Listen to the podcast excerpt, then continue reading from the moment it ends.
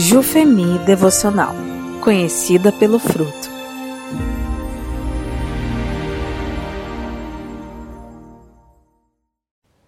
Dia 49. Ressignificar aos 75 anos, por Fabiana Silvestrini. Texto base de Hebreus 11:1. Ora, a fé é a certeza daquilo que esperamos e a prova das coisas que não vemos. Nossa personagem nasceu em Londrina, norte do Paraná.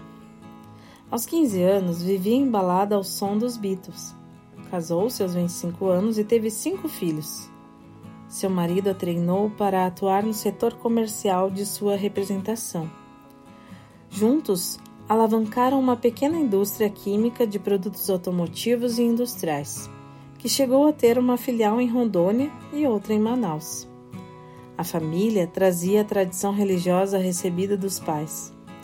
Mas o engajamento do casal não foi suficiente para enfrentar as constantes crises no casamento que, numa época de grande dificuldade financeira na empresa, veio a ruir. Ela divorciou seus 48 anos. Seu marido constituiu uma nova família e os filhos, aos poucos, foram se desligando da empresa familiar. Foi um longo período de adaptação a uma nova realidade. Muitas mulheres da sua geração não foram educadas para ser independentes. Mas, como ensinou o salmista no Salmo 127,3, os filhos são a herança do Senhor, uma recompensa que ele dá. E assim, os filhos foram se desenvolvendo profissionalmente e dando todo o suporte que ela precisou.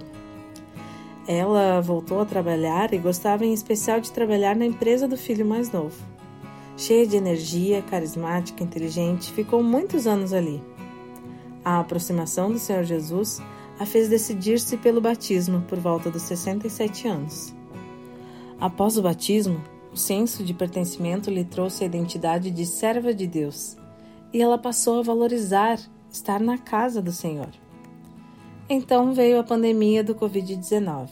Naquela época, nossa protagonista estava com 73 anos o mesmo brilho no olhar, o mesmo sorriso, mas as forças não eram mais as mesmas. Aposentada, o trabalho era apenas para manter-se nativa em um ambiente familiar. As relações públicas da família ficou em casa respeitando o distanciamento. Parecia que a notícia do fim da pandemia nunca viria. Ela foi se abatendo aos poucos. Sofreu uma queda, depois outra, e de repente seu mundo virou de pernas para o ar hospital, médicos, diferentes diagnósticos, dores, dificuldade para andar, instabilidade no equilíbrio, mas uma fé inabalável a fazia clamar para ser curada, sem cirurgia. E assim foi. No intuito de ajudá-la a manter-se nativa, sua filha convidou para auxiliar no home office como sua assistente direta. E mais, o diretor da organização onde a filha trabalhava reforçou o convite. Agora, dedicando duas horas do seu dia a aprender um novo trabalho, usar o notebook, o e-mail, imprimir, organizar papéis, enfim, desafiador. Timidez não é o forte da nova assistente. Com ousadia e competência, aprendeu muito rápido. Tudo que Deus faz é bom e abençoa a todos os envolvidos.